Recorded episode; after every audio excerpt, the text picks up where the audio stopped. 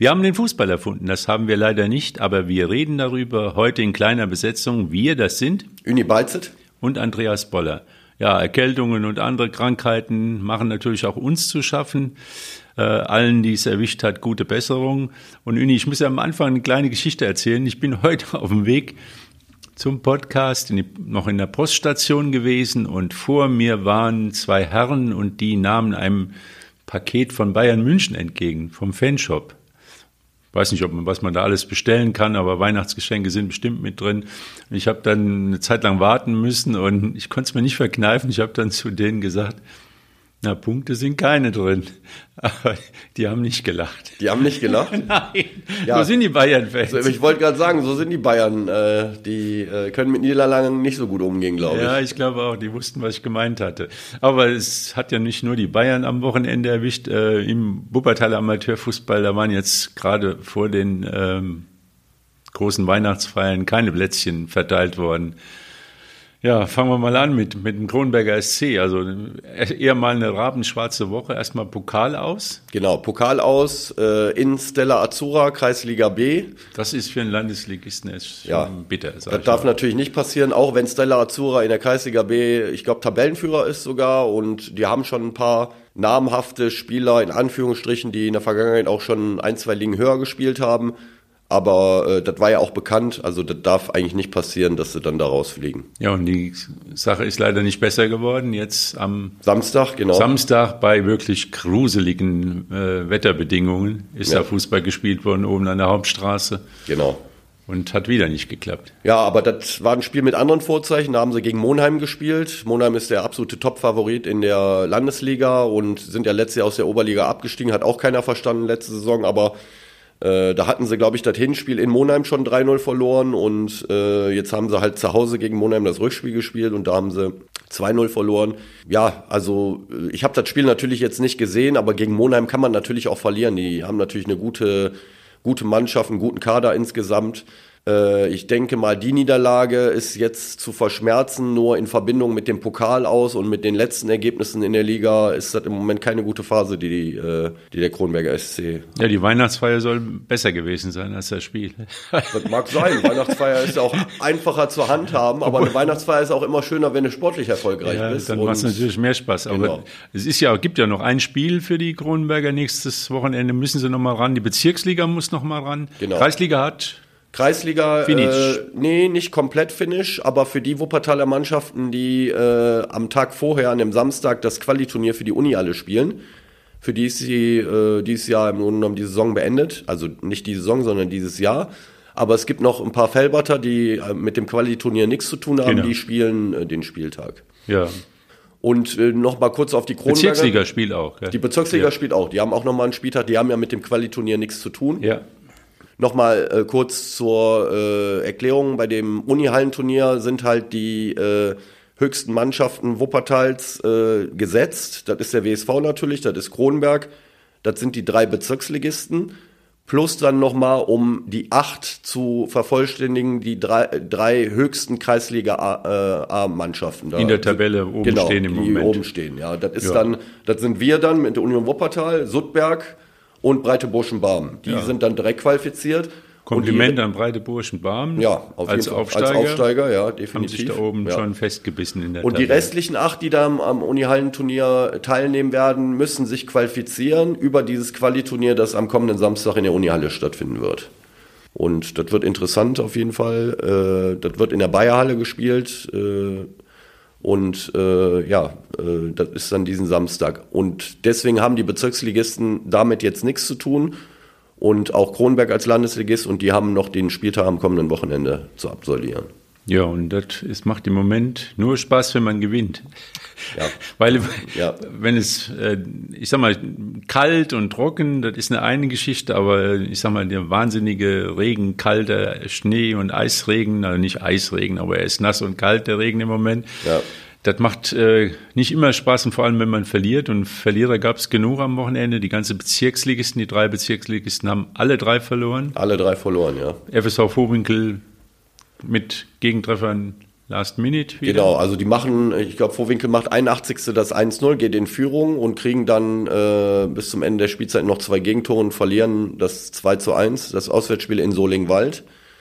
Äh, die äh, Germanen gehen kurz vor der Halbzeit 1-0 in Führung und äh, verlieren dann am Ende auch noch 2 zu 1. Ein bisschen überraschend, finde ich, gegen Reusrad, wobei die in letzter Zeit auch ganz gut gepunktet haben, aber Germania war auch super drauf und äh, hat jetzt leider wichtige Punkte äh, abgegeben. Ja, es sind jetzt elf Punkte Rückstand genau. auf den Tabellenführer Bergesporn. Bergesporn, also wobei sie, die, sie spielen jetzt am Wochenende gegen Bergesporn noch. Äh, ja, da kann man hätte, verkürzen, aber wenn man natürlich jetzt die Spiele gewonnen hätte, stehen können, genau. dann hätte man gewinnen können. Dann hätte, hätte, fünf, ja, hätte, so, ja, genau, so es, ja. Und die Ronsdorfer leider, die haben zu Hause gegen Grefrath verloren, auch überraschend. Da habe ich mir die erste Halbzeit noch angeguckt. Äh, äh in der Halbzeitpause bin ich dann gefahren. Äh, zur Halbzeit stand es äh, 0 äh, zu 1, meine ich. Äh, und ähm, äh, das fand ich ein bisschen überraschend auch in der Höhe, weil ich fand eigentlich, Ronsdorf hat äh, das Spiel eigentlich so unter Kontrolle gehabt, hat eine gute Spielanlage gehabt, aber ähm, irgendwie der, der Punch hat da so ein bisschen gefehlt, fand ich. Also äh, zu Tor ungefährlich, aber im Grunde genommen im Spielaufbau und spielerisch machen die Ronsdorfer das gut, aber irgendwie kommen sie im Moment nicht dazu, sich zu belohnen. Wie die zweite Halbzeit dann insgesamt gelaufen ist, weiß ich nicht, aber das muss wohl noch sehr turbulent gewesen ja, sein. Ja, neun gelbe Karten. Neun gelbe, zwei gelb-rote, glaube ich, und ähm, ja, bei Ronsdorf ist irgendwie so ein bisschen der Wurm drin. Aber da kann es sein, dass in der Winterpause vielleicht äh, so puncto äh, Transfers auch was passiert. Ja, die hätten, Ronsdorfer hätten große Chance gehabt, sich mal ganz abzusetzen ja. vom, von den Plätzen, die noch sehr gefährdet sind, sage ich mal.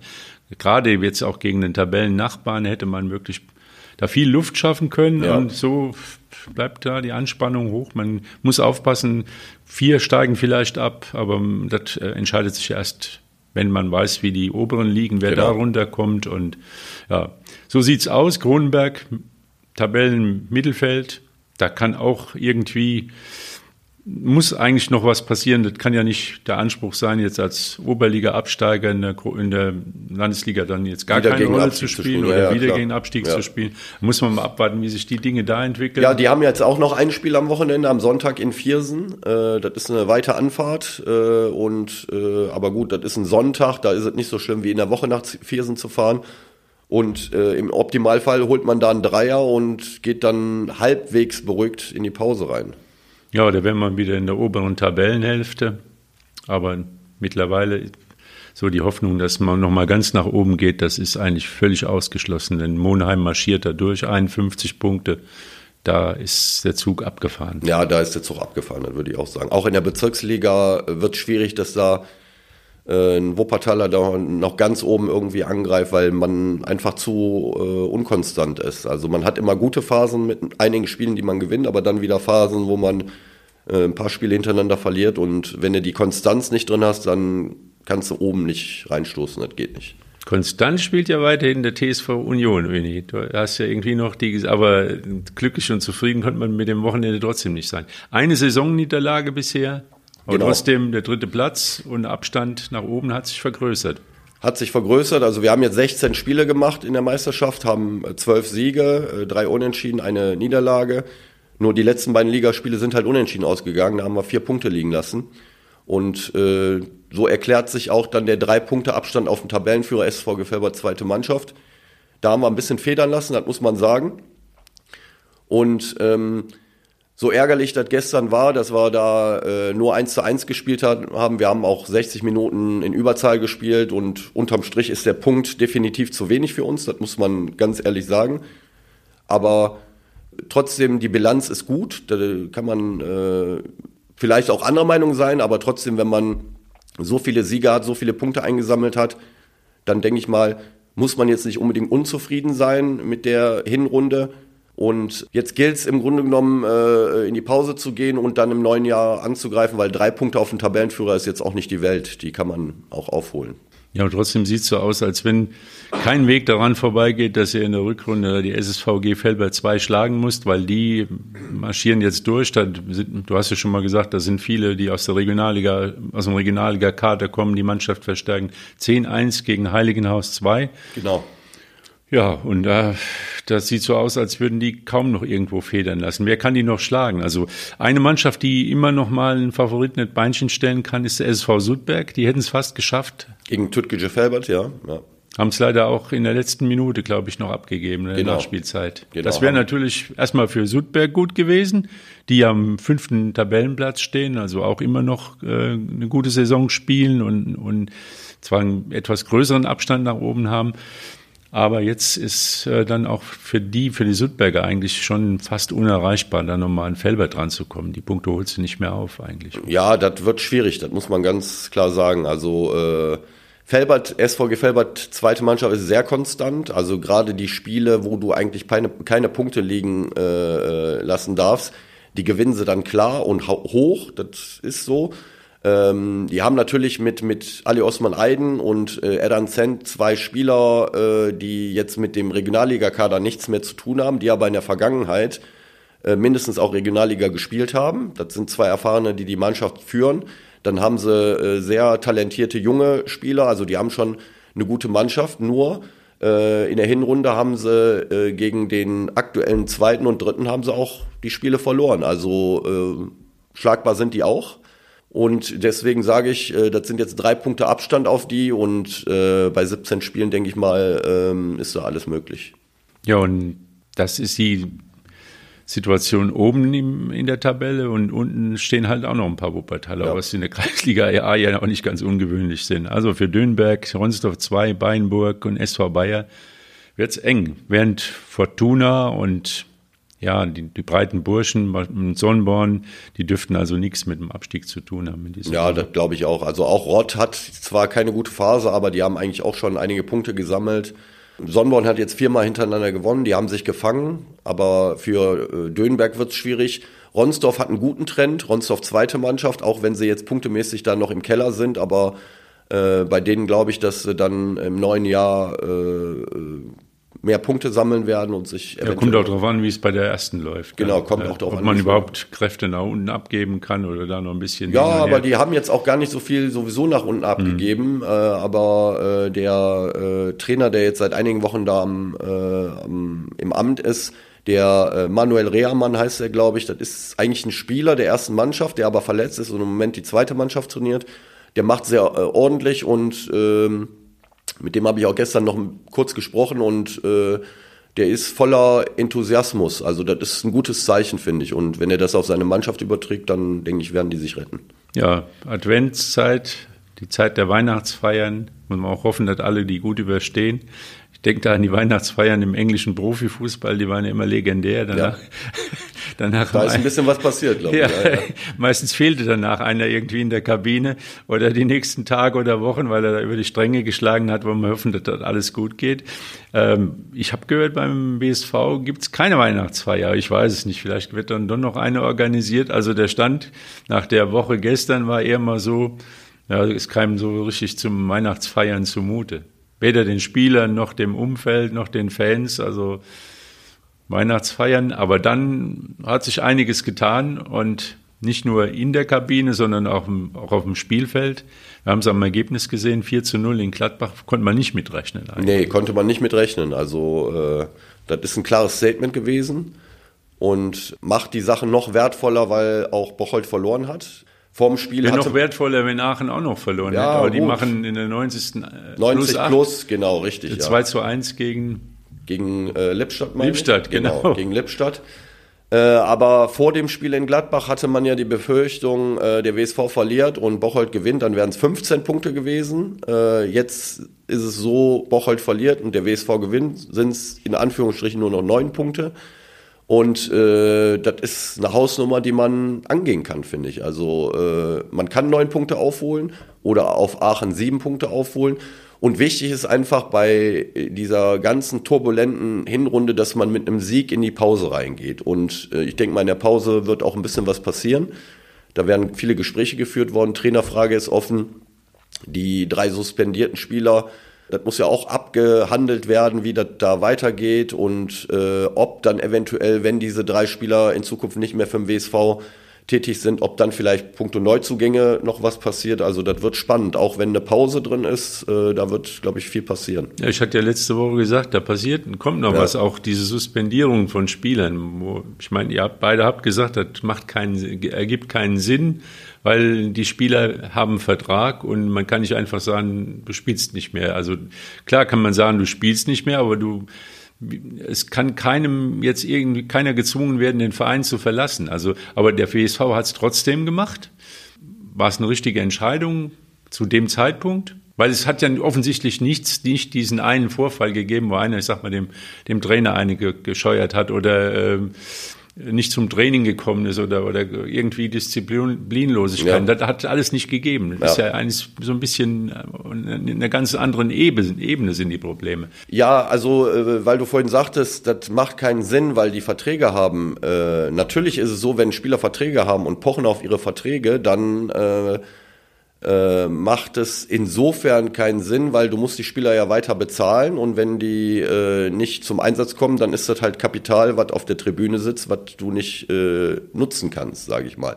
Aber wenn der Verein, in, äh, in dem Fall äh, Mano und Trainer, der Meinung sind, dass da gehandelt werden muss, um den Fokus auf dieses letzte Spiel haben, dann finde ich das auch legitim. Und im Nachhinein muss man ja sagen, also ich will jetzt nicht sagen, dass man 4-0 gewonnen hat, weil diese Spieler nicht mit dabei waren. Aber vielleicht ist es auch so, Andreas, ich meine, du bist ja auch lange genug dabei, dass die Mannschaft, die Spieler, die dann im Grunde auf dem Platz standen und die, die auf der Bank äh, saßen, äh, sich voll fokussieren mussten auf dieses eine Spiel. Und äh, dadurch, dass man 4-0 gewonnen hat, ist die Rechnung schon so ein bisschen aufgegangen, finde ich. Also was dann jetzt passieren wird, das weiß ich nicht. Ich weiß nicht, wie die Spieler denken. Also äh, es hieß ja, dass es galt für dieses Spiel und alles weitere werden wir mit den Spielern jetzt besprechen. Aber ich kann mir nicht vorstellen, dass diese drei Spieler äh, nochmal äh, für den WSV zum Einsatz kommen. Das kann ich mir eigentlich nicht vorstellen. Also das, denke ich, ist im Moment der Stand der Dinge. Ja. Aber da eben dieses eine Ding, dieses eine böse Ding nicht passiert ist, sage ich mal, gibt es immer noch mal die Chance, dass eine Tür wieder aufgeht. Ich glaube nicht dran, dass eine Tür aufgeht. Ich glaube, wenn dieses auch eine Ding nicht äh, gewesen ist, aber ähm, man suspendiert ja nicht mal einfach irgendwie drei Spieler und äh, also das kann ich mir eigentlich nicht vorstellen. Nee, man kann es sich nicht vorstellen. Ja. Wie gesagt, es ist nur nicht 100, wenn es bei jedem anderen Verein, aber es gibt immer wieder Dinge, die beim WSV passieren, die dann auch überraschend mhm. sind. Aber ich glaube auch, es ist irgendwas, wo die Analyse so gelaufen ist und da hat der Christian Britschow als der Trainer, der als letzter ich sag mal, in diese Welt des WSV eingedrungen ist, der also den frischesten Blick auf diese Sachen hat. Unser Blick ist ja irgendwo auch schon vernebelt von den ganzen Spielen, die vorher waren und der letzten Saison und der hat drauf geguckt und hat sich, so denke ich auch, ist dann mit dem Gaetano Mano und mit vielleicht Friedhelm Runge und anderen, die im Umfeld da den WSV beobachten, zu dem Schluss gekommen, das Ding ist wie, eine, ja, wie ein Fernsehsender, der eine Störung hat. Also irgendwas ist ein Stör, ja.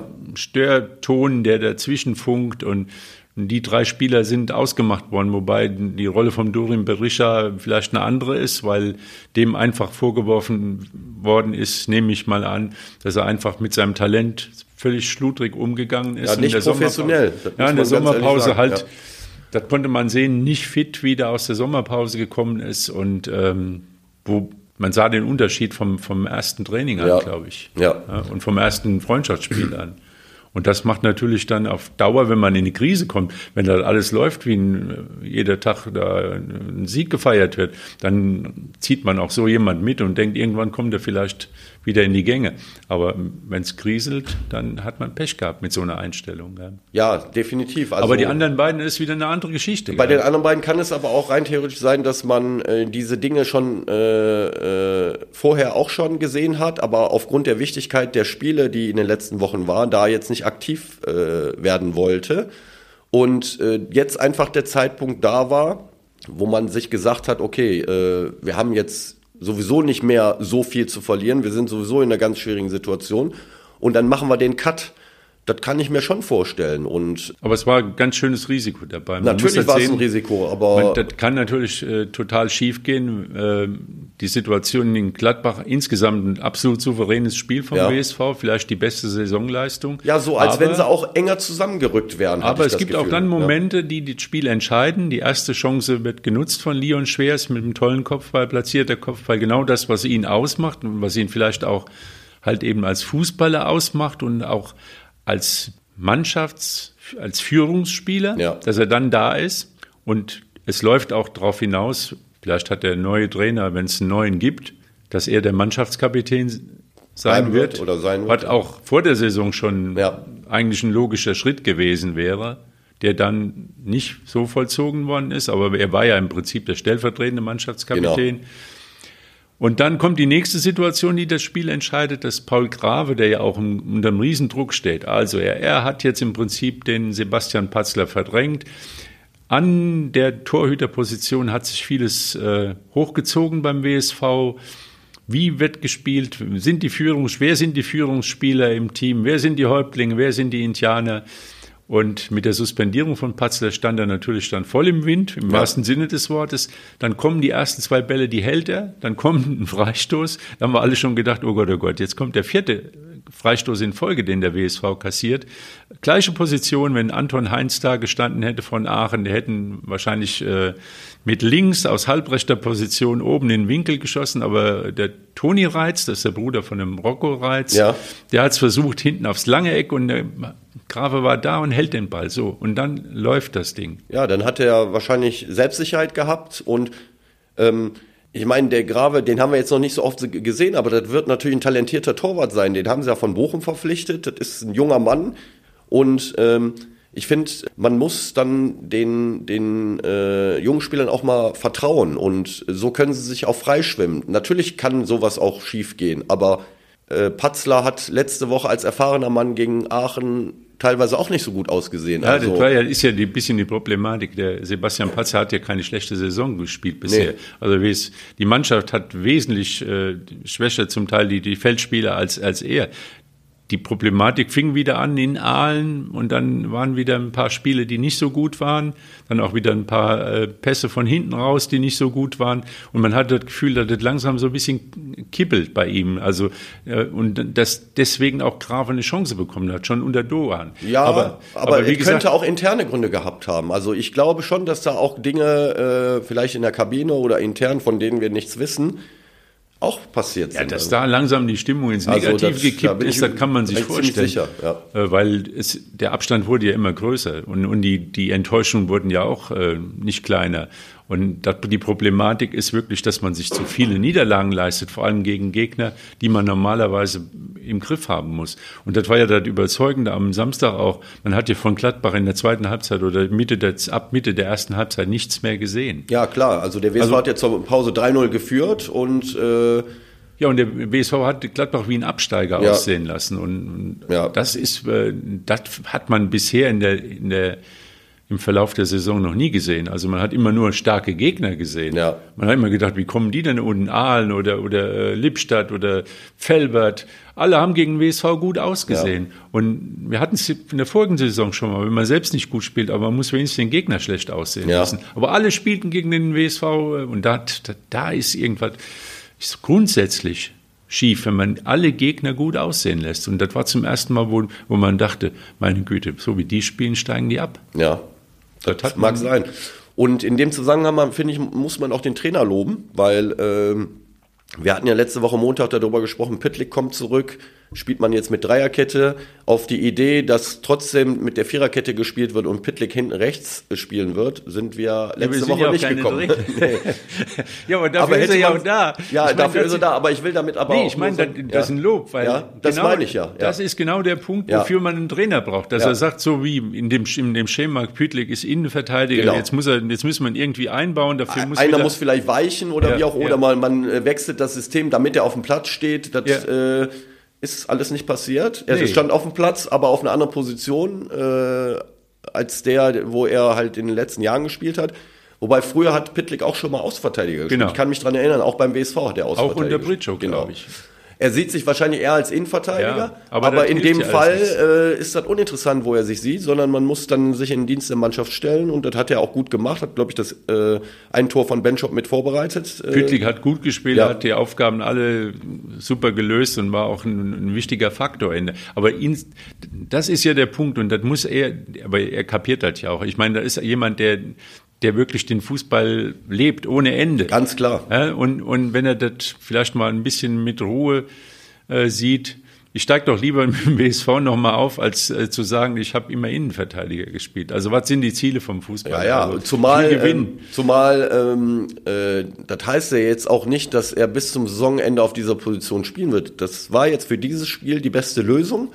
Und ähm, Wir wissen doch alle, wie schnell es geht. Dann fünf gelbe Karten, ich sag mal, im Moment Ja. Corona, Grippe, Alles Erkältung, ja. all das kann auch im, im, im Februar noch passieren.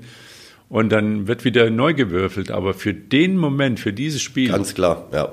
und das ist natürlich das auch, was dann man sagen muss, das ist dann, wenn man einen Trainerwechsel hat, der dann plötzlich vielleicht aus diesem Schema, aus, Ja. wir, die wir das alle verfolgt haben, haben vielleicht genauso gedacht wie, der, wie die im Umfeld vom WSV. Die kommt, man kommt nicht aus, auf die Idee, weil man irgendwie dann auch ein bisschen betriebsblind ist. Ja, weil man zu sehr vielleicht so drin ist, dass man sich nicht äh, auch mal äh, so ein bisschen querdenkt, sage ich mal. Und, äh, und das hat Trainer Britschow am Wochenende, finde ich, gut gemacht, hat sich auch anscheinend für die richtigen Spieler entschieden, hat dann nachher nochmal gewechselt und da äh, sieht man auch mal, welches Potenzial dann auf der Bank ist, was man einwechseln kann. Ich meine, das Spiel war entschieden. Äh, äh, Ja, aber trotzdem wieder eine Hagemann und Saric Hagemann, reinkamen. Saric kommen Da haben rein. die Gladbacher dann auch nochmal äh, durchschnaufen müssen, weil die haben dann von 0 auf 100 wirklich nochmal das Spiel nochmal angekurbelt. Ja. Und da, da merkte man, ja, als, als Gegner bist du dann erstmal platt, weil Ja. komm, die nehmen vier Leute raus und, und die vier, die reinkommen, die, die ziehen das Tempo nochmal hoch. Ja. Und das ist ja genau das, was eigentlich passieren sollte mit dem tiefen Kader vom WSV, dass man so einen Effekt erzielt, dass man gute Spieler einwechselt und keinen Qualitätsverlust hat, wenn es Wechsel gibt. Ja. Und was auffällig war bei den Interviews nach dem Spiel, äh, wurde ganz äh, klar auch darauf hingewiesen, wie wichtig es war, zu Null zu spielen. Äh, ob du jetzt 4-1 gewinnst oder 4-0 gewinnst, die drei Punkte. Gesagt, Punkte. nehme ich lieber ein 3-0. Also Er hatte der Mannschaft Ja. Eine Aufgabe eine gestellt. Aufgabe gegeben, So. ganz klar. Ja. Und das ist eine Aufgabe und, Ja. und dann kann nicht hinterher ein, jeder sagen, ja, aber die anderen Aufgaben haben wir doch alle erfüllt, aber gerade die, die der Trainer gefordert hat, die haben wir dann vergessen, also dann 5-2. Ja. Nee, es gibt Dinge, da muss der Mannschaft eine Aufgabe gestellt werden und an der müssen alle arbeiten. Nicht irgendwie zwischendurch mal äh, das Thema wechseln. Ja, und das finde ich auch, das ist wichtig. Äh, und äh, äh, wenn man in so einer Situation ist, muss man jeden, äh, jeden kleinen Schritt, den man da machen kann, muss man versuchen hinzukriegen. Und in dem Fall war es dann so, dass äh, anscheinend die Aufgabe war, zu Null zu spielen. Und das hat die Mannschaft hinbekommen. Und das, äh, wie wichtig das ist, sieht man halt auch an den Aussagen nach dem Spiel. Ob Manno, ob Britschow, ob äh, Schwers, äh, alle äh, haben dieses Thema dann nach dem Spiel auch nochmal angesprochen, wie wichtig es war, auch mal zu Null zu spielen. Ja, schade ist bei der ganzen Sache nur, dass halt eben jetzt äh, eine lange Pause kommt. Also ich hätte gerne gesehen, im nächsten Heimspiel, wenn das jetzt am nächsten Wochenende gegen Schalke 04 2, 23 gewesen wäre, war das ein Einmaleffekt oder hat man jetzt wirklich den Hebelchen umgelegt, dass man jetzt weiß, worauf es ankommt? Es war dann Hallo wach für immer, dass man also wirklich wach ist jetzt für den Rest der Saison. Das wird jetzt leider erst verschoben oder bis zum 3. Februar. Das ist eine lange Zeit, da kann wieder viel passieren. Die Frage ist sowieso, die jetzt zu klären ist, mit welchem Trainer geht's weiter? Ich würde jetzt mal sagen, der Christian Britschow hat im Moment sehr gute Karten, wenn er denn will und kann. Also ist im Polizeidienst. Es ist wohl möglich, dass er irgendwie freigestellt werden kann für ein halbes Jahr. Das würde ja wahrscheinlich dann eh mal für ein halbes Jahr erst laufen. Aber äh, er trainiert die A-Jugend vom WSV. U19 Bundesliga, Hat auch ja. mit der A-Jugend einen Effekt erzielt, ganz klar einen Ja. Effekt. Wir spielen gestern ähm, gegen 1. FC Köln, auch 0 eine zu der, 0, ja. der Top-Mannschaften in der, in der Junioren-Bundesliga, spielen 0 zu 0. Haben vorher, gut, letzte Woche haben sie mal auf den Senkel bekommen, aber das kann passieren gegen Gladbach. Aber davor die Ergebnisse waren Davor auch schon die Ergebnisse stabil. waren auch schon gut. Gegen Bielefeld gewonnen. Sind wieder ja. im Rennen, haben also gepunktet und haben sich stabilisiert. Also dieses, dieses analysieren, Fehler erkennen, Fehler abstellen, scheint zu funktionieren. Ja, das muss man sagen. Also äh, die berufliche Geschichte bei der Polizei, die äh, kann ich nicht beurteilen, du auch nicht, Andreas wahrscheinlich, aber äh, äh, letzte Woche bei der Presse Pressekonferenz oder auch bei den Interviews klang es ja noch so, als wenn äh, das jetzt am nee, Wochenende. ich glaube, da war er noch weit weg davon. Ja, kann sein, dass da auch, äh, dass man sich einfach nur auf dieses eine Spiel dann fokussieren ja. wollte. Ja. Dann gab's halt auch die Infos, äh, dass halt mit verschiedenen Trainern gesprochen äh, wurde. Erst hieß es ein Fußballlehrer, dann hatte Friedhelm Morgen gesagt, muss nicht unbedingt ein Fußballlehrer sein. Und nach dem Spiel hörte sich das alles schon so ein bisschen anders an. Also, dass äh, natürlich mit äh, externen Trainern gesprochen worden ist, aber auch Britschow eventuell noch in der Verlosung ist. Und äh, also wie, wie, wie es beruflich ist, weiß ich nicht. Aber was ich äh, zu 100 Prozent eigentlich äh, sagen kann, es wird nicht möglich sein, die U19 und gleichzeitig die erste Mannschaft zu trainieren. Das kann ich mir überhaupt nicht vorstellen, weil äh, das äh, wäre kontraproduktiv. Ich weiß nicht, wie du das siehst, Andreas. Also, wenn Britschow die erste Mannschaft weitermachen äh, sollte, dann kann er nicht gleichzeitig auch U19 Bundesliga-Trainer sein. Nee, das das ist nicht machbar, glaube ich. Dass er da auch mit Rat und Tat zur Seite stehen könnte. Ja, also, das mag sein, aber er muss natürlich sich voll auf die erste Mannschaft dann fokussieren ja, können. Aber wie gesagt, als Berater für den, ja. der es dann übernehmen wird, ja. auf alle Fälle, weil das, die Expertise das mag sein, ja klar, hat er, aber. Äh und man muss sagen, halt, äh, das hängt auch, ich sag mal, du weißt es selbst, hängt auch vielleicht auch noch von der Familie ab, wie, wie familiär, wie, wie die Zeit da geplant ist. Ja. Und wie die Lebensgestaltung aussieht, denn ein Regionalliga-Trainer mal so nebenbei, das kann man vergessen. Nee, aber das wenn ist ein, ist ein Sieben-Tage-Job. Ja, das auf jeden Fall. Aber wenn er das beruflich hinbekommt und gleichzeitig die U19 abgibt, dann kann er auch Familienvater äh, oder Ehemann sein und gleichzeitig in der Regionalligamannschaft trainieren. Das müsste möglich sein. Ja, man muss aber auch sehen, es ist dann wahrscheinlich dann das nächste halbe Jahr und dann muss man wieder sehen, wie es weitergeht. Das stimmt. Also es sind immer nur Etappen, aber er hat ja schon einige Stationen in seiner Trainerlaufbahn hinter sich. Ich denke, er hat noch nie so einen, solche Spieler gehabt. Ja, so einen also Kader hat er wahrscheinlich so noch Qualität, nicht zur Verfügung gehabt. Also so eine Qualität hat ja auch immer mit Underdogs gearbeitet, mit Wattenscheid, aufgestiegen in die Regionalliga und mit dem WSV damals, was ja auch nicht der Kader war von der Qualität, wie er jetzt da ist. Und es könnte ja auch sein, dass, dass man dann auf den Geschmack kommt, wenn man auf einmal so hat. Ich wollte so gerade sagen. Man ja, hat so ja, eine Mannschaft, ja, das ist ja, ich sag mal, man hat es wieder gesehen, was da ja. alles möglich ist. Ein Terrazino, der in Form ja. kommt, ein Lukas Demming, der in Form kommt, der wirklich sich so aus der Bestform äh, genähert hat. Ja, ist nur schade, wie gesagt, dass es halt eben jetzt erstmal die verdammte Winterpause Ja, das glaube ich auch. Ich glaube, für den WSV wäre es wirklich besser gewesen, wenn jetzt noch ein paar Spiele gewesen wäre, weil Du hast die Namen genannt. Das sind Spieler, die jetzt teilweise verletzt waren oder Terrazino äh, im Laufe der Saison dazugekommen ist. Und ähm, die jetzt so den Rhythmus bekommen und jetzt ist halt die Pause und das ist ein bisschen schade, finde ich. Und dann hat man natürlich noch am Wochenende gewonnen, also man hätte das Selbstvertrauen und den Rückenwind, um die nächsten Partien dann vielleicht auch für sich zu entscheiden. Aber äh, das ist alles äh, hypothetisch natürlich und ähm, es ist halt nicht so, deswegen braucht man sich da jetzt auch nicht großartig den Kopf darüber zu äh, zerbrechen, was besser gewesen wäre. Jetzt ist Pause und äh, man muss jetzt gucken, dass man die richtigen Entscheidungen trifft äh, in der Pause. Ja, und ich denke mal, das wird jetzt entschieden vor Weihnachten, weil man muss Klarheit haben, der Trainingslager muss geplant werden, genau. der Trainer muss da schon seine Pläne aufstellen, er muss schon eine Möglichkeit haben, äh, zu planen und das muss, äh, das kann man nicht erst im Januar dann kurz vorm Trainingslager dann irgendwie so eine, und ich denke auch, wenn Gaetano Mano sagt, wir haben ungefähr zehn Leute auf dem Notizblock. Also beim WSV werden sich auch Trainer melden, ob die immer die die Ansprüche erfüllen, die man oder die Voraussetzungen erfüllen, aber der Kader ist nun mal, äh, jeder, der hier im westdeutschen Raum einen Blick auf den Kader wirft, der weiß, mit, das ist jetzt keine Truppe, mit der ich auf dem verlorenen Posten stehe, mit der kann ich was erreichen. Ja. Also die Attraktivität vom WSV für Trainer, die jetzt einen Job suchen, ist bestimmt noch groß genug. Es gibt ja, genug Trainer, es gibt genug Trainer. Trainer, die im Moment keine, ja. äh, keinen Verein haben und äh, lizenzierte Trainer, ob Fußballlehrer oder A-Lizenzinhaber, die würde ja auch reichen, um in der Regionalliga Trainer zu sein. Äh, der WSV ist bestimmt äh, für viele Trainer, die äh, arbeitslos sind im Moment, eine gute Adresse. Also ich kann mir ja, schon vorstellen, da wird es wahrscheinlich sogar noch viel mehr Bewerbungen gegeben ja. haben als diese zehn, die im Moment auf der Liste ja. sind.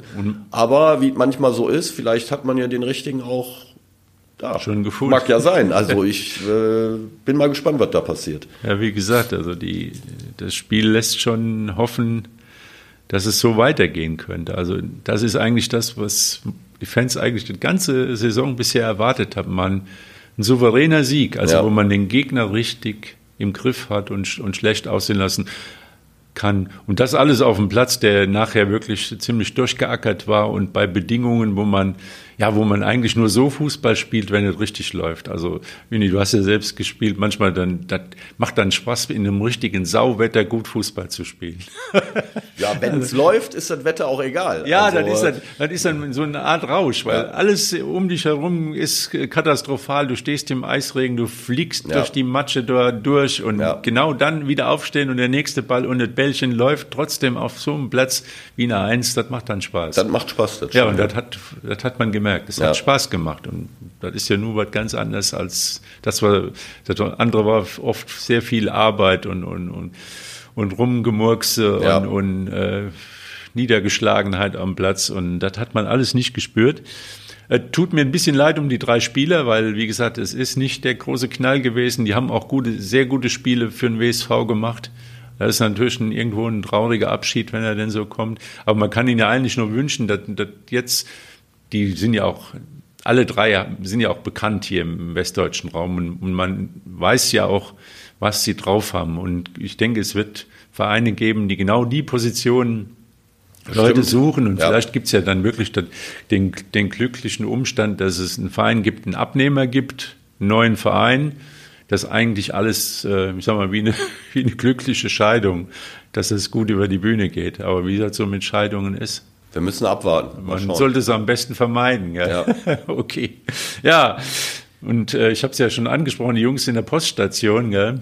Also da war kein Anflug von Humor ja. bei den Bayern. Ich glaube, die das verlieren und man muss ja ganz ehrlich sein, man darf jetzt wird jetzt schon von Krieg. Wir haben ja letzte Woche einen Spaß gemacht und haben gesagt, Bayern haben schon zwei Wochen kein Spiel mehr gewonnen, weil sie erst eins unentschieden gemacht haben und dann ist eins ausgefallen. Jetzt haben sie eins verloren. Jetzt sind es schon drei Wochen ohne Sieg. Ja. Das ist kein, das ist für die Bayern ja schon sehr ungewöhnlich, denn die, Situ äh, die Saison ist ja bisher eigentlich von der Bundesliga her gesehen, ich glaube, mit, mit einer der besten, die sie je gespielt haben.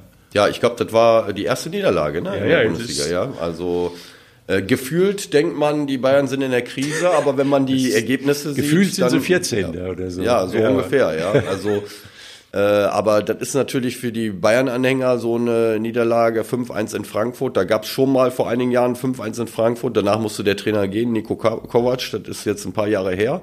War natürlich eine an, andere Situation. Ja, vor allem der Kovac, der die Bayern vorher im Pokal halt im Pokalfinale geschlagen genau, hat. Genau, also der ist ja dann in München auch Meister und Pokalsieger dann auch geworden und äh, ja, irgendwie ähm, äh, ist das. Äh das hat auch irgendwie Tradition. Also die, die Frankfurt Eintracht früher im Waldstadion, wenn die Bayern kamen, das ist was ganz Besonderes. Ja. Die, die, die unter Grabowski und Hölzenbein und Bernd Nickel, ich kann mich an 6-0 erinnern. Ja. Du vielleicht auch? Ja, ich weiß in den hey. 70ern oder so. Ne? in den 70ern. Ja. Hat Bernd Nickel zwei Ecken reingeschossen. Dr. Hammer, genannt Dr. Hammer. Ja, ja, linker Fuß, der konnte die Ecke von rechts schießen, also mit dem Innenspann. Ja.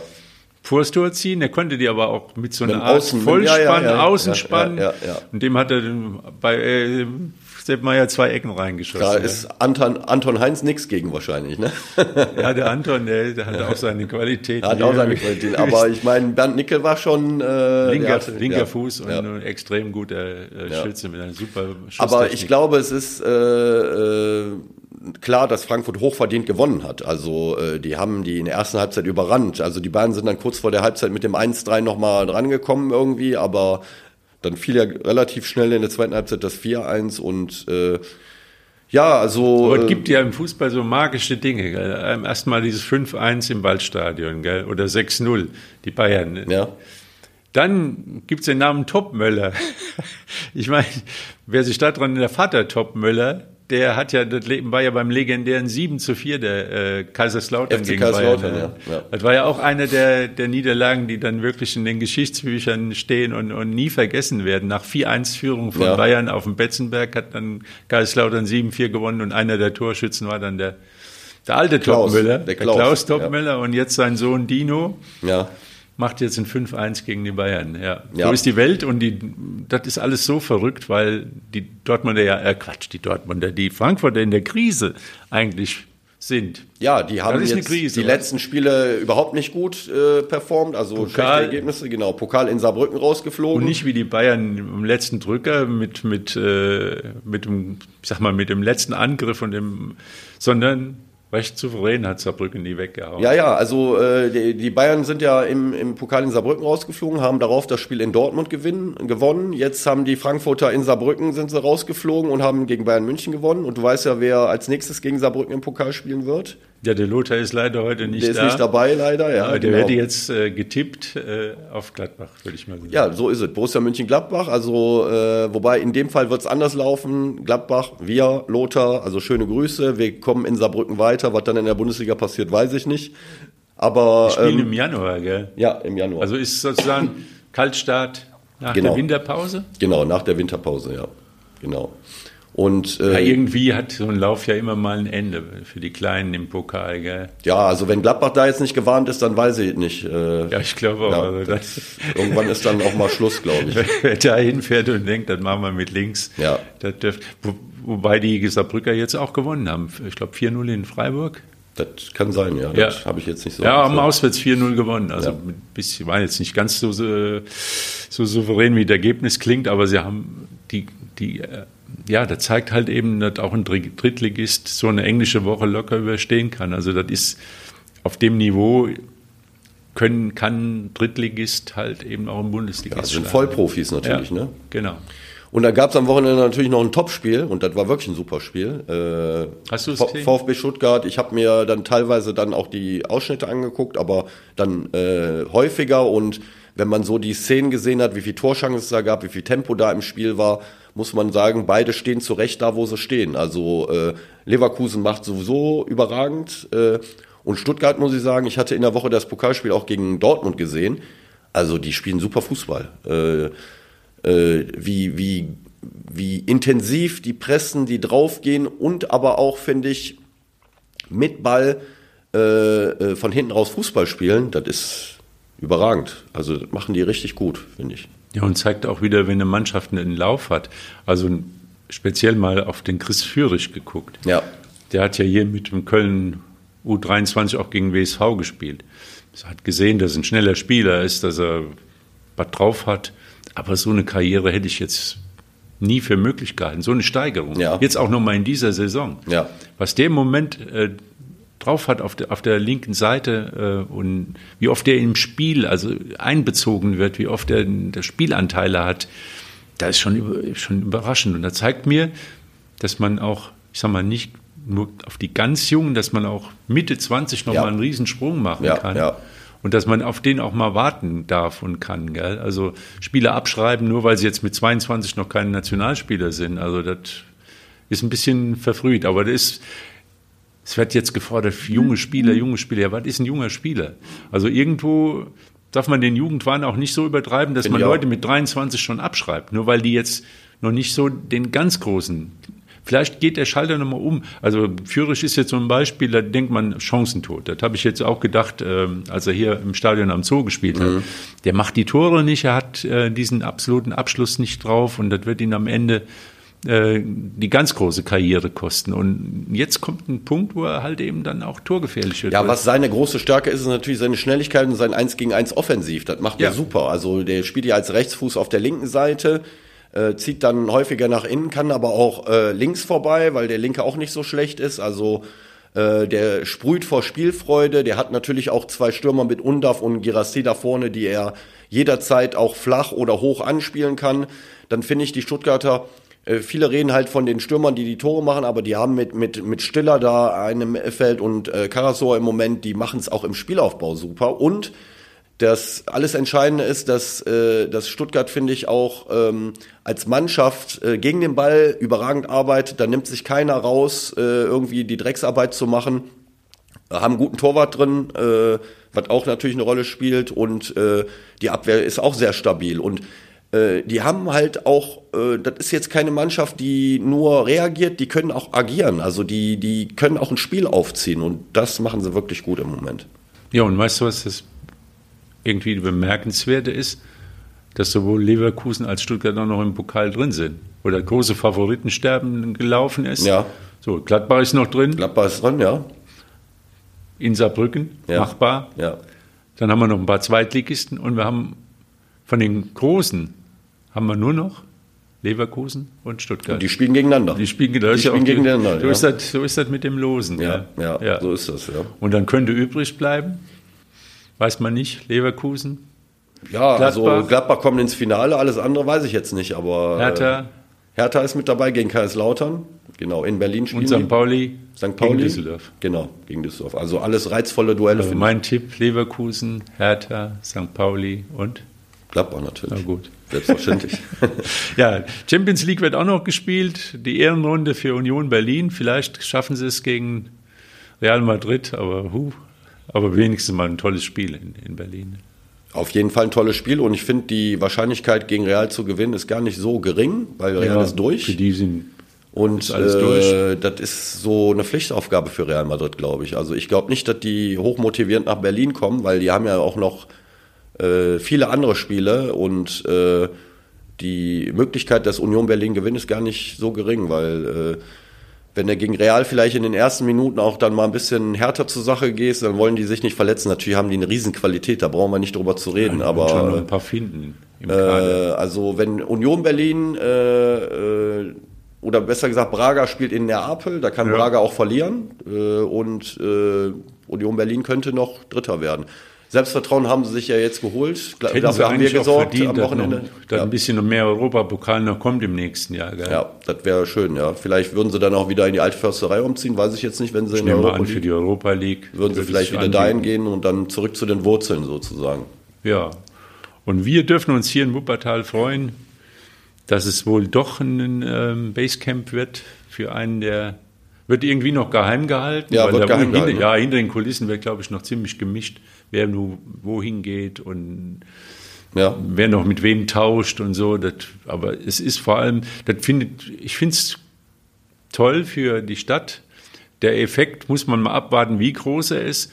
Aber zumindest hat man was versucht, man hat auch damit immer argumentiert bei dem äh, Stadionausbau. Also der ist ja wirklich ein kleiner Stadionausbau gewesen. Wir haben gesehen, wie viele Flächen gepflastert worden sind.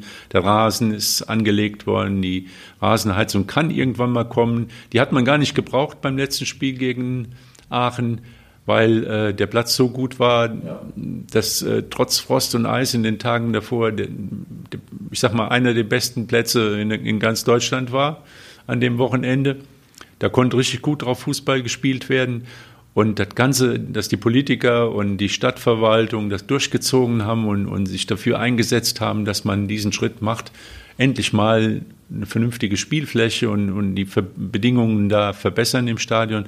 Das wird jetzt belohnt, wenn wirklich dann man, wenn man dann die vier Wochen da bei der EM halt eben auch dabei ist und nicht nur irgendwie im Action sitzt und das aus der Ferne.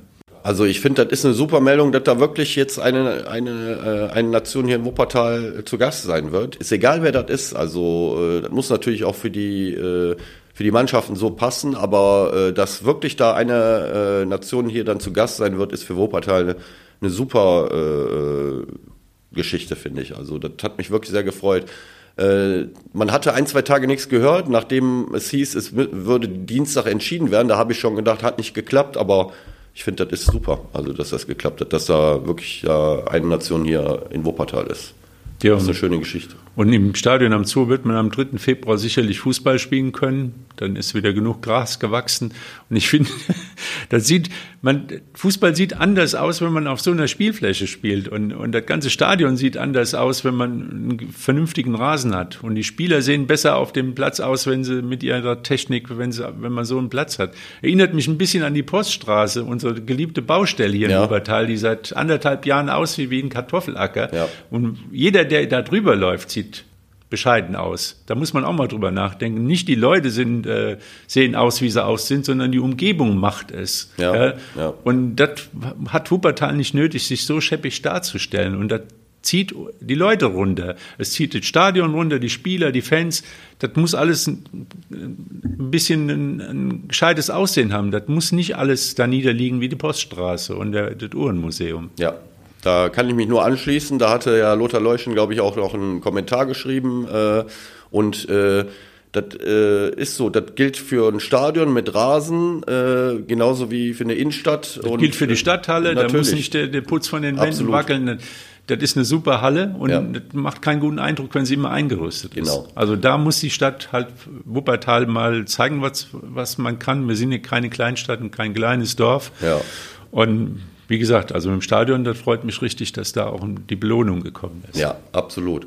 Und äh, wie gesagt, am Wochenende, wir hatten zwar vorhin schon mal kurz anges äh, angesprochen, aber äh, sind noch äh, Bezirksligaspiele, Landesligaspiele verteilen sich so auf den Freitag, Samstag, Sonntag äh, und dann ist am Samstag noch das Qualiturnier. Das sollte man auch auf dem Notizblock haben ähm, wenn man äh, an dem Samstag, sage ich mal, nicht weiß, was man machen soll, das zu besuchen mit Zuschauern. Also nicht nur ein Rasen oder der Untergrund ist wichtig. Wichtig für Fußballer ist auch, dass Zuschauer da sind und das spielt auch eine große Rolle und ich hoffe, dass das am Samstag dann gut besucht äh, wird, äh, weil da qualifizieren sich dann die Mannschaften für das große Unihallenturnier was dann äh, am ersten Samstag im neuen Jahr stattfinden wird. Das ist für Wuppertal auch mittlerweile eine absolute Institution geworden. Und dann gibt's ja auch noch am 28., 29. das äh, Südhöhen-Turnier, was auch super besetzt ist, wo wir auch eingeladen worden sind vom SV Sudberg als Union Wuppertal. Äh, und äh, man kann, äh, auch wenn es nicht draußen stattfindet, äh, immer noch viel Fußball gucken in den nächsten Wochen. Ja, und wir hören uns wieder am 18. Dezember das ist dann die letzte Ausgabe in diesem Jahr. Und dann gibt es nochmal eine englische Woche in der Bundesliga und vielleicht können wir dann auch schon den Namen vom jetzigen oder vom künftigen Trainer, wie, wie der Gaetano Manu gesagt, der jetzige oder der künftige oder, Trainer ja, ja. wird bekannt gegeben. Genau. Bis dann. Tschö.